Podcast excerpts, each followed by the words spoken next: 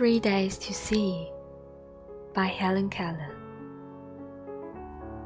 If, by some miracle, I were granted three seeing days, to be followed by a relapse into darkness, I should divide the period into three parts.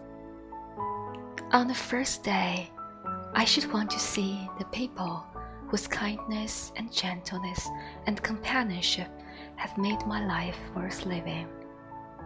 First, I should like to gaze long upon the face of my dear teacher, Mrs. Anne Sullivan Macy, who came to me when I was a child and opened the outer world to me.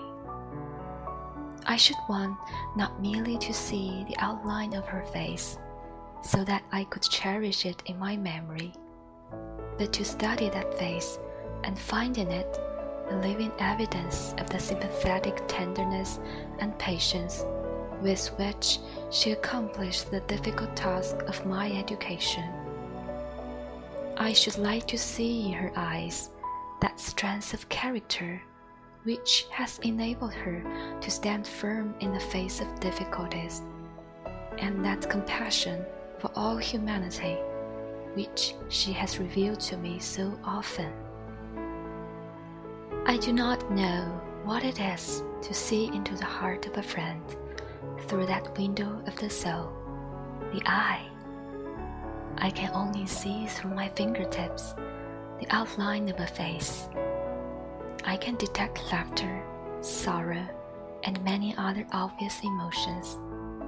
I know my friends from the view of their faces, but I cannot really picture their personalities, of course through the thoughts they express to me, through whatever of their actions are revealed to me.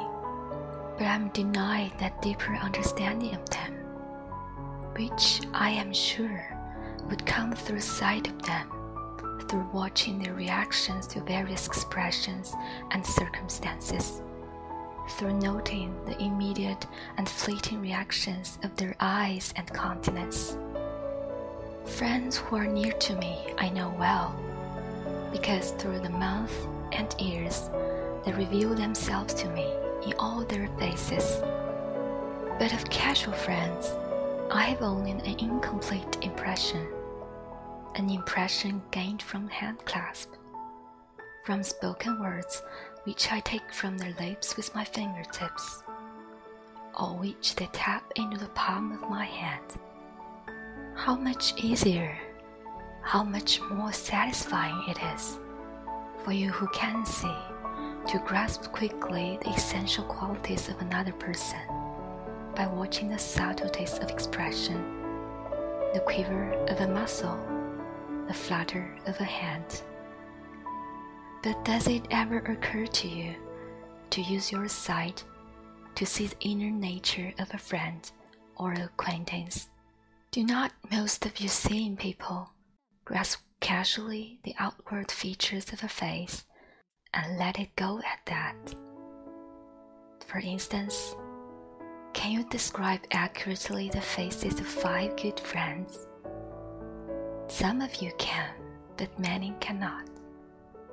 As an experiment, I have questioned husbands of long standing about the color of their wives' eyes and often they express embarrassed confusion and admit that they still not know.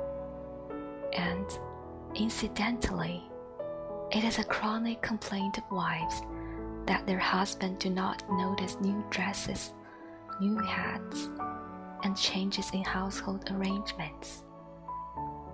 The eyes of seeing persons soon become accustomed to the routine of their surroundings, and they actually see only the startling and spectacular. But even in viewing the most spectacular sights, the eyes are lazy. Court records reveal every day how inaccurately eyewitnesses see. A given event will be seen in several different ways by as many witnesses. Some see more than others, but few see everything that is within the range of their vision. Oh, the things that I should see if I had the power of sight for just three days. The first day would be a busy one. I should call to me all my dear friends and look long into their faces, imprinting upon my mind the outward evidence of the beauty that's within them. I should let my eyes rest too on the face of a baby, so that I could catch a vision of the eager, innocent beauty which precedes the individual consciousness of the conflicts which life develops. And I should like to look into the loyal, trusting eyes of my dogs, the grey, canny little Scotty, Ducky, and the stalwart, understanding Great Dane Helga, whose warm, tender, and playful friendships are so comforting to me.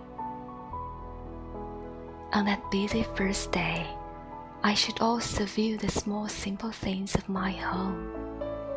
I want to see the warm colors in the rugs under my feet, the pictures on the walls, the intimate trifles that transform a house into a home.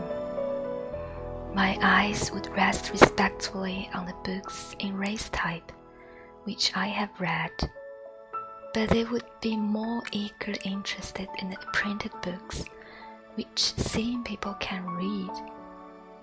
For during the long night of my life, the books I have read, and those which have been read to me, have built themselves into a great shining lighthouse, revealing to me the deepest channels of human life and the human spirit. In the afternoon of that first seeing day, I should take a long walk in the woods and intoxicate my eyes on the beauties of the world of nature, trying desperately to absorb in a few hours the vast splendor which is constantly unfolding itself to those who can see. On the way home from my woodland, my path would lie near a farm so that I might see the patient horses plowing in the field, and the serene content of man living close to the soil. And I should pray for the glory of a colorful sunset. When dusk had fallen, I should experience the double delight of being able to see by artificial light, which the genius of man has created to extend the power of his sight when nature decrees darkness. In the night of that first day of sight, I should not be able to sleep. So full would be my mind of the memories of the day.